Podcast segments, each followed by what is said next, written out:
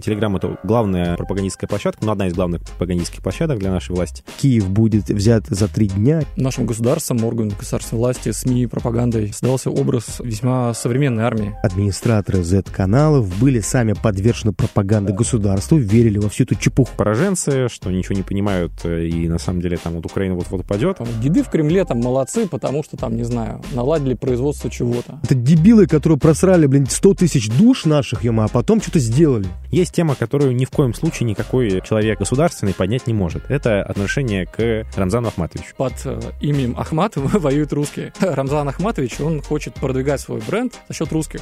Теперь ждем нового поколения украинцев. В свое время купил Пригожин, а потом у Пригожина перекупил его Министерство обороны.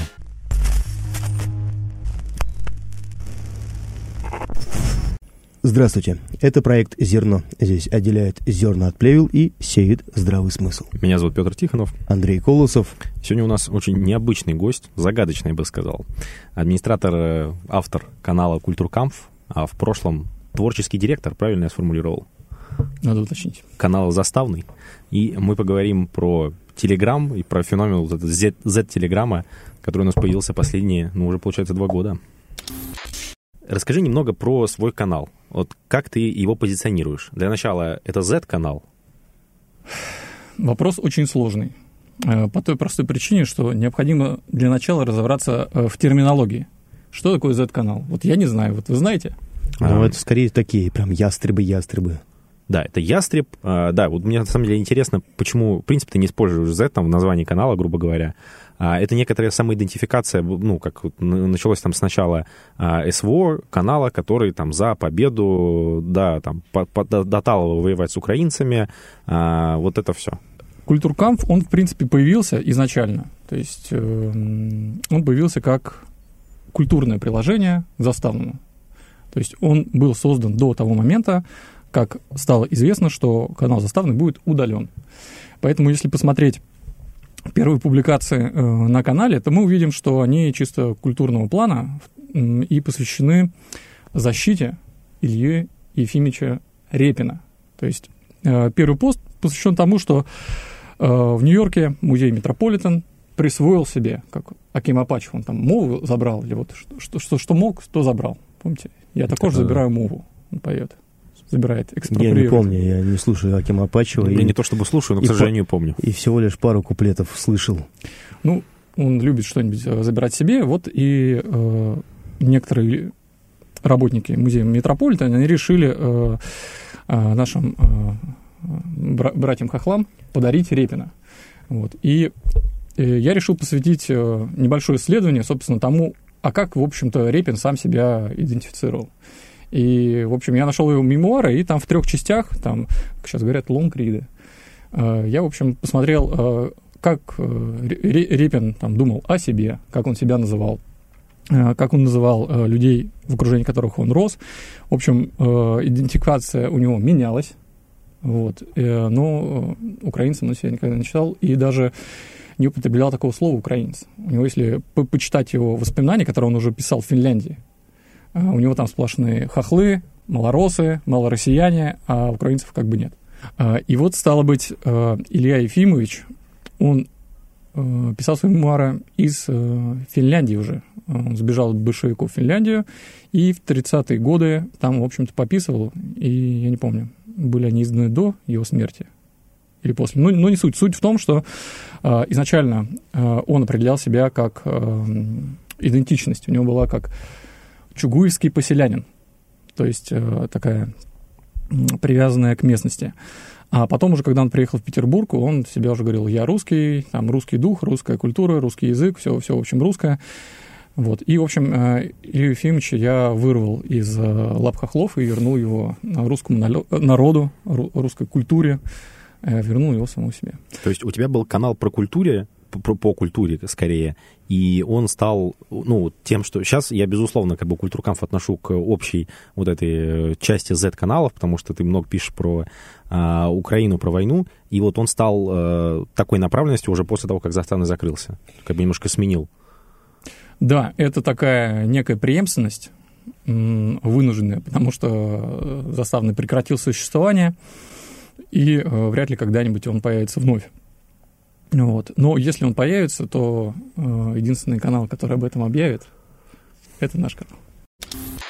Когда, собственно, все это только начиналось, вот этот Z-канал в Телеграме, я как бы понимал, что не может быть такого, что все эти каналы независимые, потому что Telegram это прям главная пропагандистская площадка, ну, одна из главных пропагандистских площадок для нашей власти. Поэтому, понятное дело, что там будут и подконтрольные каналы в том числе. Но тогда их было довольно сложно различить, в общем-то. И это действительно казалось очень таким массовым народным движением. И вот мне интересно, вот как бы изнутри этого движения, а было ли чувство, что вот мы такие классные, независимые, просто патриоты России, и вот есть там какой-то рыбарь, который, в общем-то, какую-то скучную ерунду делает, ну, понятное дело, там администрация президента деньги заносит, в таком духе. А, смотрите, какая штука. Пока существовал заставный, он был э, единоличным администратором канала, и, собственно, э, его пригласили, ну, точно был в Каргаче, привет, Куму Пальме, Э, и несмотря на то, что э, были варианты передачи нам административных, административного управления каналом, э, до этого не дошло. Собственно, вот ныне мы со вторым админом Заставного и первым админом Культуркамфа сейчас вот имеем равные права на канале. То есть можем все что угодно постить, потому что, допустим, у меня иногда нет возможности там осветить какое-то событие. А в тот момент э, я не могу сказать, э, как там было в Z-каналах, э, потому что я, собственно, с ними никак вообще не пересекался. То есть я работал только заставным, мы обсуждали с ним какие-то тексты, генерил какие-то идеи для плакатов, которые впоследствии воплощались. Но как это все работает, я не могу сказать. Скажи, почему а, с самого начала СВО Z-телеграм-каналы а, были настолько некритичны? То есть они там кричали о там, том, что можно, то есть не можно, а Киев будет взят за три дня и так далее. То есть, ну, это было не критично, не объективно и так далее. Это вот знаменитые мемы про то, что там в первые несколько часов войны был, был, была картинка зафоршена по, по телеграмму, где там за там, первые 24 часа войны Укра... Украина лишилась там армии, там трех областей, там еще чего-то. Я помню, да. К большому сожалению, оказалось, что нет. Вот как такое вообще произошло-то? Ну, я думаю, вы и сами знаете э, ответ на этот вопрос, потому что э, нашим государством, органами государственной власти, СМИ, пропагандой э, создался образ э, весьма современной армии. То есть э, то, что катали э, огромное количество техники современной на парадах 9 мая, и эта вся техника, она должна была пойти в серию. И когда началось наступление на Украину, в принципе, эм, я думаю, ни у кого не было сомнений, что тут как бы шансы на сопротивление, они крайне малы. Вот. Потом выяснилось, что, вот, допустим, у нас была серия плакатов про коалицию, э, про САУ коалицию, э, потом выяснилось, что нет на фронте. Ну, на самом деле, техника, конечно, да, это важно, но с моей точки зрения важнее организация армии. Но ладно, там, допустим, вот там первая неделя прошла, первые две недели, ну, допустим, месяц прошел, видно, что, ну, что-то не получилось. Ладно, а... ладно, на первое время вот администраторы Z-каналов были сами подвержены пропаганде ну, да, государству, да, да. верили во всю эту чепуху, которую все время вешали на, на уши. Они такие, как там, э, ну, скажем, такие наивные патриоты, которые всему этому верили и хотели это нести в массы. Ну, через месяц, через два было все уже понятно, что не так все хорошо и сладко на самом деле, но продолжали дальше гнать всю эту историю почему-то. Ну, опять же, до того, как э, случились трагические события в Харькове, э, наша армия, она все-таки наступала. То есть, э, несмотря на то, что заходили совершенно небольшими, небольшим количеством войск, то есть, конечно, это было безумие наступать вот так вот лихо в меньшинстве. Это, конечно, противоречит канону военной науки, но, тем не менее, вот даже на, вот в, в таком состоянии наша армия наступала, и люди, люди верили, что она может наступать до бесконечности. Но вот, э, к сожалению, события в Харькове, они показали в Харьковской области, э, что это не так. Просто дело в том, что из-за того, что э, пропаганда, ну и в целом такая вот добровольная пропаганда, она так разгоняла вот это настроение, что все супер, что когда оказалось, что есть проблема, во-первых, это жутко ударяло по морали, В целом это было просто, конечно, невероятно, что вдруг украинцы наступают успешно, наши просто ну, в беспорядке оставляют позиции, просто, просто представить было невозможно. В принципе, даже меня, если честно, очень удивило, хотя я очень скептически относился к этому всему нарративу. И с другой стороны, это же мешало и какие-то проблемы исправлять, потому что у нас получалось, что все хорошо, а, все говорят, что все хорошо, зависимые люди говорят, что хорошо, независимые, значит, ну что, ну, чуть подождать, и все появится само. Ну, успех э, наступления украинцев, он заключался в том, что в Харьковской области просто не было людей, чтобы закрыть этот фронт. То есть там не было укреплений, там не было людей. Э, там же у нас даже были плакатики на тему того, что там э, в окружение попал, по-моему, там, я не помню, Омский или какой-то там СОБР. В общем, это даже не армия, это просто менты. То есть... Я вот просто помню голоса, которые говорили наперекор всему этому движению. Ну, это был там Дмитриев и Стрелков а, на тот момент. И вот люди тогда, а они, собственно, что одного, что другого обвиняли типа постоянно. Пораженцы. Да, в том, что они пораженцы. Ну, с Дмитриевым там, конечно, у него более большая история, скажем так, взаимоотношения за Телеграмом, негативные. А он и сам там его атакует постоянно. Ну, ну и Стрелкова тоже в этом постоянно обвиняли, в том, что он там ничего не понимает, э, тут все там легко, тут мы такие военные эксперты, я вот помню, а, ну, не знаю, стоит ли упоминать конкретные каналы, но я, я много каналов тогда запомнил, которые Стрелкова песочили за то, что он ничего не понимает и не нужна никакая мобилизация. Собственно, некоторые каналы Стрелкова, Дмитриева, всех песочили, что они пораженцы, что ничего не понимают, э, и на самом деле там вот Украина вот-вот упадет, когда они говорили, что есть там проблемы, а Стрелков говорил, что нужна мобилизация, мобилизация, мобилизация, вот эти знаменитые мемы, и э, потом а, не получилось так, что люди как бы признали свою неправоту, что вот да, тогда мы, получается, слишком уж подверглись эмоциям, вот это все, а запомнили свои какие-то негативные эмоции в отношении, а, в том числе общество будущее, потому что общество будущее тогда сильно прилетало, когда мы э, были уверены, что это закончится плохо, потому что мы не сможем Украину вот так вот взять, а, и люди, опять же, запомнили это как? У них-то был, была истерика, вот этот порыв, эйфория, и тут тебе говорят, что, что так не получится. Ну, конечно, ты запомнил, что плохо, ну, это же неприятно, когда тебе э, на эйфории сказали, что что-то ну, ты не, не достигнешь этого пика захвата Украины.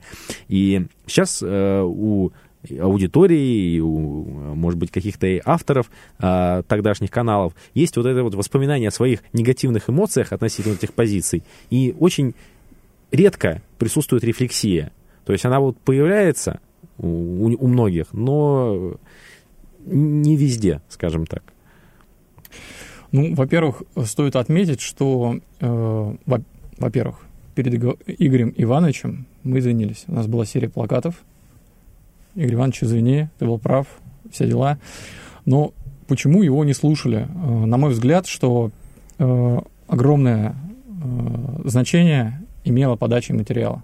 То есть я был подписан на Стрелкова, но я долго не выдержал. Не, ну это невозможно, конечно, читать, я совершенно согласен. Безусловно, он был прав. И, и, и даже в данный момент я считаю, что он прав в том плане, что ну, сидит он, естественно, непонятно за что. Вот. Э, по поводу Дмитрия ничего не могу сказать, потому что Дмитриев тоже, он, раз уж о нем упомянули, он может менять свое мнение, но он ни разу не сказал, что, допустим, там, э, деды в Кремле там молодцы, потому что, там, не знаю, наладили производство чего-то. Они у него все время неправы. То есть вот вопрос к Дмитриеву, даже не к самому Дмитрию, вот Стрелкова как бы закрыли за то, что он э, долго, последовательно, методично критиковал нынешний режим. А почему не закрывать Дмитриева? Я не призываю его закрыть. Но тот же Янсен, он, допустим, э, писал, типа, я не помню, э, когда пришли к Куршину, помружили его и отпустили. Он писал, ха-ха-ха, типа, закрыть еще ларечника, и там и будет хорошо. Я просто э, Дмитрию, я не понимаю в том плане, что он эксперт вообще в чем. Ну, я не знаю, в чем он эксперт, но он, он оказался прав всем. просто. Нет, это понятно, что, понимаете, это вот как э, с И этим... вот у того же Янсена, мне кажется, это ресентимент. То есть э, ему обидно, конечно, что он тут вообще-то военный эксперт. А оказалось, что военный эксперт оказался не прав, а какой-то ларечник прав. Э, я думаю, что в случае с ларечником, как и в случае, э, извините за выражение, с бульбой, Проблема в том, что если ты прогнозируешь все по 10 раз, ты можешь потом как бы сослаться на то, что сбылось. Если ты там прогнозировал тысячу прогнозов, скажешь, ха-ха, вот 10 сбылось. Но, допустим, если взять того же Бульбу, как бы мы не видим, что э, что-то там сдали, куда-то отступили, на все согласились, зерновая сделка, ЛНР, значит, захватили, и, и там... Ну, Бульба — это такой оригинальный контент для мазохистов. Ну, я, я к тому, что э, если посмотреть того же Дмитрия, мы увидим э, то, что часть его прогнозов не сбылось. И он, и он же не говорит, что, знаете, вот я вот переосмыслил что-то, я подумал, и вот э, оказалось по-другому. То есть он вообще всегда прав, он эксперт во всем, а если он эксперт во всем, он, значит, эксперт ни в чем. Я вот просто э, со своей позиции точно очень маловероятно, что, что скажу, что наши деды что-то правильно сделали. Потому да, что абсолютно, да. И, тоже... Если даже они реально там наладили производство беспилотников, условно. Так и должно было быть с самого да, начала да. запланировано. А не да. то, что они потом обосрались два года, а потом что-то они сделали, и мы такие должны, ну красавцы. Что они, нет, да, нет, убили это, 100 тысяч человек. Это да, это дебилы, которые просрали, блин, 100 тысяч душ наших, ема, а потом что-то сделали. Ну, я с вами согласен. У Николая Колосова недавно очень интересная мысль была, что сейчас у нас, у нас у власти стало модно ругать мигрантов. Потому что если раньше это было чем-то очень совершенно запретной темой, и вот э, мигрантов ругали только самые отмороженные, кто был готов там, потому что вот там за русских вот это все, то сейчас как бы там попинать их маленько, это в принципе нормально. Но есть тема, которую ни в коем случае никакой э, человек там государственный поднять не может. Это отношение к Рамзану Ахматовичу. Рамзан, и вот, да, Ахматович. да э, так сказать, передаем привет. А, мы тут недавно вот как раз э, снимали небольшой репортаж, он уже, наверное, вышел Э, дорогие зрители, из Бутова, что там люди думают про э, мечеть, которую Кадыров ему анонсировал. Ну и вот э, в целом вот, тебя я хотел э, попросить, опять же, вспомнить старые времена, потому что когда СВО только началась, очень много форсили. Ахмат, э, Кадырова. Э, вот в целом, как ты к этому форсу относишься? Почему он вообще возник? И как в итоге выяснилось, что э, войска ТикТок? А, ну, я предполагаю, опять же, э, мы же существуем э, в таком мире, что вопрос о объективной объективном восприятии действительности, реальности, он вообще такой открытый. И мы можем только вот оперировать какими-то моделями. То есть вот мы что-то предполагаем, нам что-то известно. И вот исходя из этого, я предполагаю, что Рамзан Ахматович, наш э, соотечественник, Э, он поддерживается современной э, властью, ну, потому что власть у нас дружбонародная и многонациональная. Вот. Но действительно, э, орды, орды Ахматовцев, которые косплеили, я не знаю, кого там, орков под Киевом, они маршировали, это было очень красиво. Помните это? Что они такими стройными коробками Э, шли там с, с пулеметами на перевес, э, все вот э, такие тактикульные ребята. Вот. И это, конечно, в, внушало какой-то ну, страх, трепет, что вот они сейчас там что-то зададут под Киевом, но по факту нифига не произошло. И впоследствии, как выяснилось, вот эти бесконечные полки Ахмат, которые там штурмовали Маринку, Э, один из последних объектов, который у них был, он по, они, они полки, э, по большому счету, они были сформированы из русских, как выяснилось. То есть, э, если вы помните, был репортаж «Россия-1» или какого-то там федерального канала, где было показано бойцов 10 или 12, и только два из них было чеченцев. То есть под именем Ахмат воюют русские. И то есть когда говорят о том, что, мол, Ахмат там что-то захватил или не захватил, или что-то захватит, или где-то продвинется, э, Рамзан Ахматович, он хочет продвигать свой бренд вот за имя, ну, э, на, за счет русских. И это, конечно, печально, это, конечно, такой подлог подлог. Да, на самом деле реально просто отвратительно, потому что ну, бойцами действительно в Ахмате большинство русские, они там воюют на фронте, а, а лицо Ахмата — это там 700 кадыровцев, которые фоткаются в тылу. И это, ну, реально просто отвратительно выглядит. На самом деле вот у меня мысль была еще давно, там, года назад, и пока практика только подтверждает, что, в принципе, вот мы довольно давно живем в таком мире постмодерна, где все пиар, где все вот это вот социальные сети, все информация, ничего в реальном мире не происходит. И это в целом в какой-то мере адекватно описывает реальность. Но этот пиар сталкивается в какой-то момент с танками, и вот танки все-таки бьют пиар. И вот получилось так, что когда пиар Шойгу столкнулся с украинскими танками, ну их там мало было, ну там с украинскими птурами, допустим, мы реально выяснили, что оказывается Шойгу это, в общем, достаточно пустая фигура, и пиар этот был достаточно пустой. Когда, собственно, Ахматов, ахматовские танки столкнулись с э, украинскими вооруженными формированиями, тоже оказалось, что довольно пустой пиар. Ну и самое интересное, что, в принципе, Украина это тоже хороший пиар.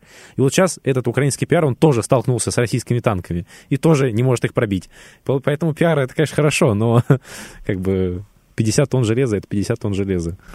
Ну, вообще, эта мысль интересная, потому что СВО, она уничтожила вообще все. Это не только э, какой-то образ России, который э, был, как, не знаю, там, первой, второй армии мира, не только, э, не только э, гро, ну, образ грозных э, кадыровцев, которые там всем отрежут голову, по факту они никому ничего не отрезали, там, максимум там э, что-то... Ну, кстати, вот тот же Топас, я не помню, где его спросили, э, по-моему, на царизме он был, спросили, а вот что там эти в Мариуполе э, кадыровцы, чеченцы? Он говорит, ну вот там взяли высотку. Ну, как им сказали, взять, как бы они там ее штурманули.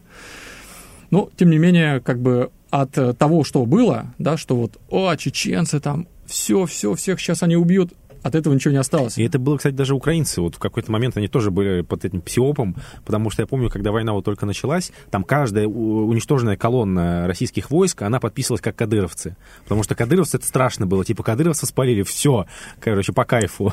Вот. Но потом казалось, что это не так уж важно. Но я хотел сказать, что э, уничтожено представление не только там о мощи России, э, каких-то страшных кадыровцах, но и о сильном Западе, потому что мы видим, что, допустим, а, а, украинцев, хохлов обучали, обучали, обучали, переобучали, дали технику, методички, и что мы видим, там какой-нибудь, там, не знаю, Wall Street Journal пишет, что э, хохлы, значит, приехали на подготовку там, в Германию, и говорят, а вот как там что-то делать? Он говорит, да, сейчас я YouTube как бы посмотрю и как бы вам расскажу. То есть э, натовские ребята, э, западные ребята, они тоже остались, я не знаю, в 20 веке. То есть э, э, то, то, что продвигал, я не знаю, э, вышеупомянуто там Бульба, Дмитриев, что какие-то западные аналитики что-то там на аналитят, что-то там такое интересное придумают, э, какие-то схемы, значит, наши старперские деды в генштабе, я не знаю, Алкаш Герасимов и, и прочее, прочее. Ну, то есть, если посмотреть э, на тех людей, которые сидят э, в Министерстве обороны, но вы же не скажете, что это люди с интеллектуальными лицами. Ну, они такие, ну, как бы, кто-то бухает, Простовато кто просто. Да, вот э, не делает, э, не знаю, зарядку по утрам. Ну, выглядят они, ну, непрезентабельно, да. А когда ты смотришь на натовских генералов, э, они, как правило, ребята такие подтянутые, бритые такие, какие-то, не знаю, может быть, э, могут сдать норму ГТО. Ты думаешь, иногда в туфлях. Иногда в туфлях. Женских. По-разному. Ну, в общем, Э, этот, э, как вы говорите, псиоп, он тоже действует на Дмитриева. Он думает, вот эти люди, они, они не наши алкаши. Они, наверное, что-то могут придумать. Наши-то дегенераты, как бы они собрали чего-то там, все, на Киев пошли. Эти вот ребята, они сейчас все, значит, аналитические центры, спутники НАТО, самолеты разведки, они сейчас все это сагрегируют, все данные, как бы, и херакс, деду конец, да, ну, как бы, мы видим, что не конец. Ну, тут э, нужно сделать э, такую помарку на полях, что, кажется, НАТО не собирается уничтожить Путина и вообще изменить режим в России. То есть НАТО, в принципе, там все его усилия, они направлены на то, что просто хохлы как-нибудь там не загнулись.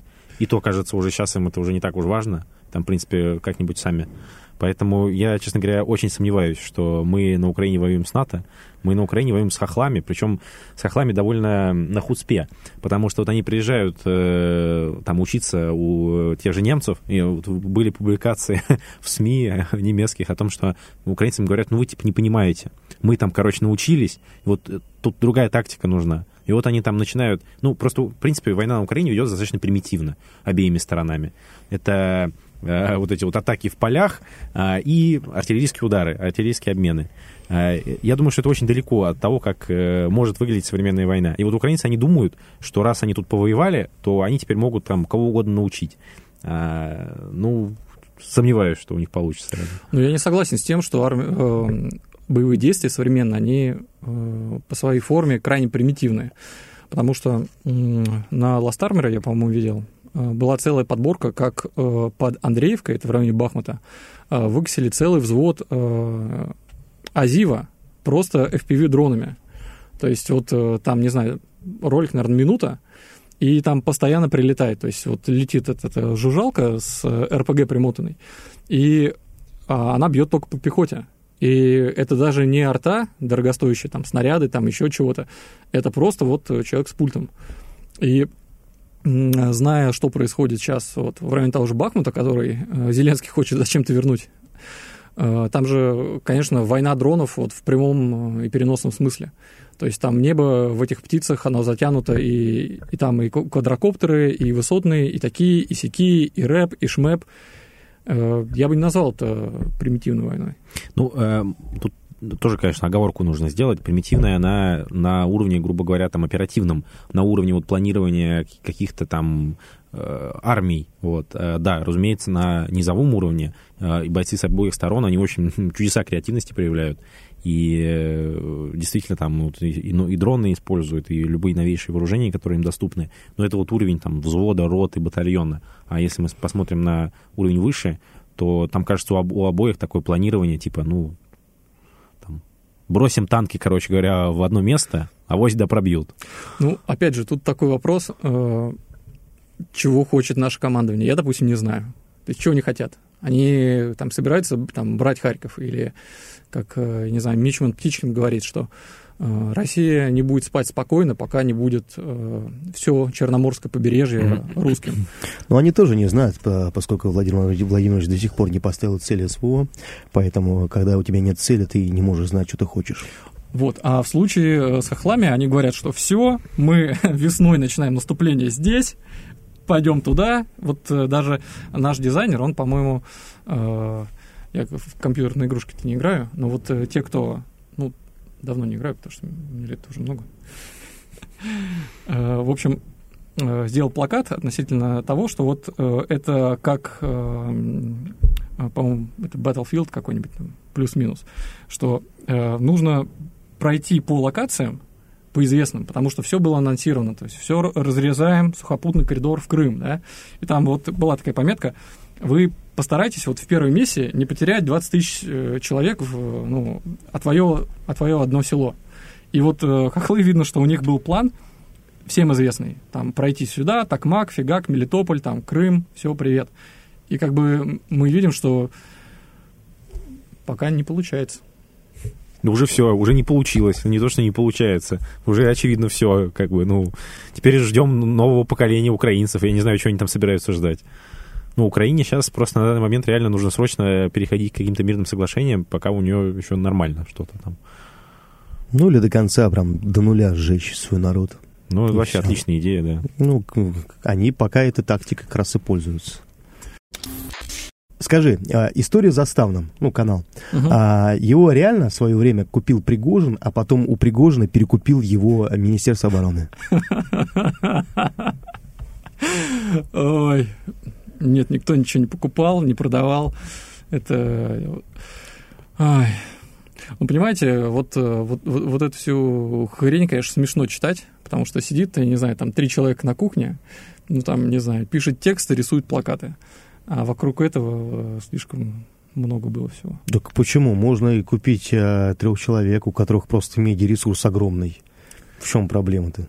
Ну, э, давайте так. Э, если канал на каком-то этапе был куплен, перекуплен, продан, там что-то с ним произошло, то на меня это никак не повлияло. Я как э, там, что хотел, писал. То, то есть мне деньги не поступали, как бы редакторская политика никогда не менялась. То есть что хочешь, что пиши. Ну, просто э, из эта версия, которая гуляет о том, что его перекупило Министерство обороны для того, чтобы просто тупо закрыть.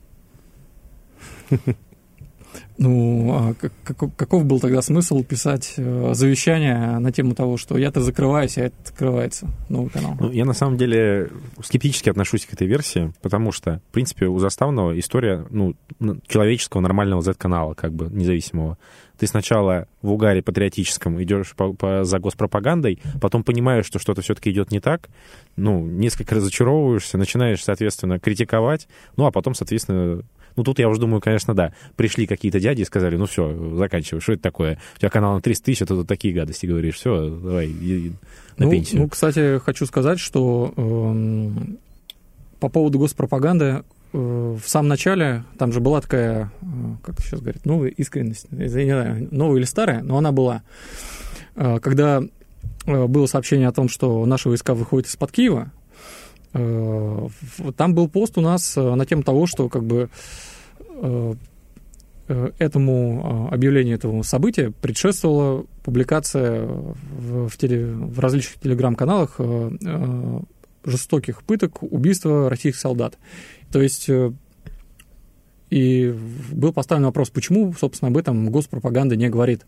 То есть это наши люди, это наши соотечественники, и как бы на фоне того, что это было выложено вот э, в аккурат э, каких-то там вот там это еще не, не, не турецкие были всякие там э, стамбульские договоренности, но каких-то там договоренностей.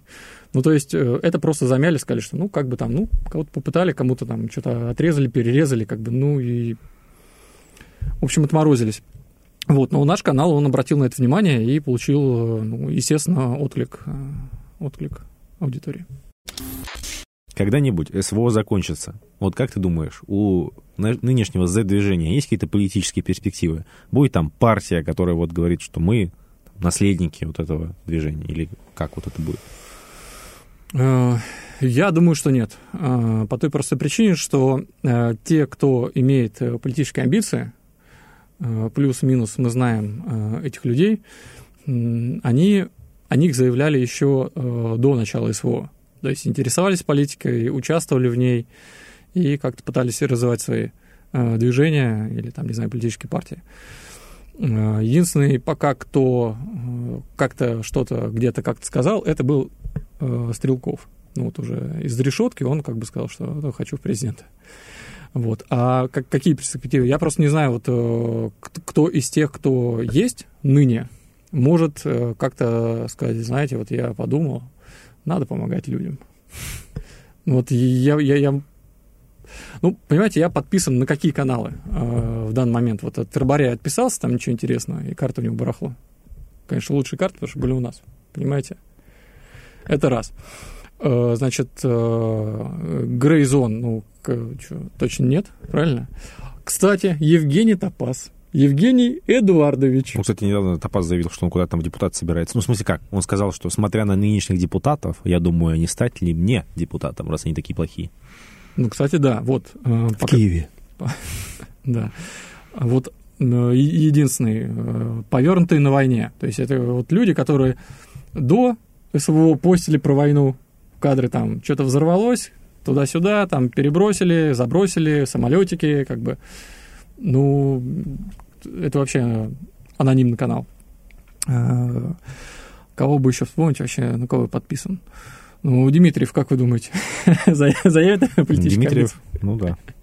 Ну вот я просто не могу представить себе из тех, кто... Ну, кстати, он не Z. Он не Z, он э, анти-Z. Он, он, э, он не подвержен вот, э, вот этой всей пропаганде, понимаете? Думаете, как его, Поздняков, я на него не подписан, но периодически кто-то что-то сбрасывает.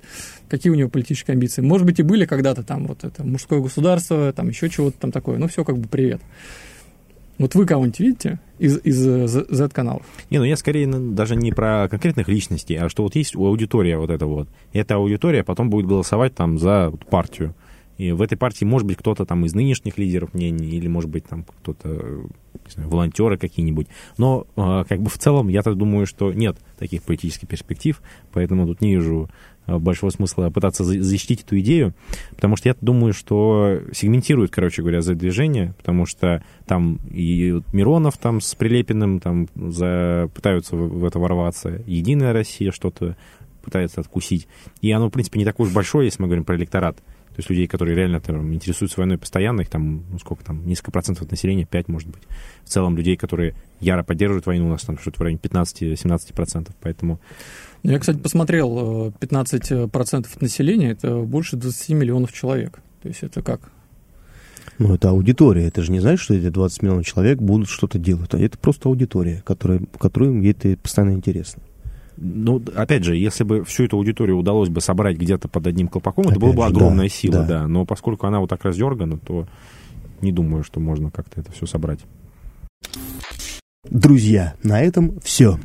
А, вы по классике обязательно подписывайтесь на нас в Ютубе, но у нас есть и другие социальные сети, в Телеграме, и, как ни странно, в Дзене, он у нас сейчас особенно почему-то популярен стал.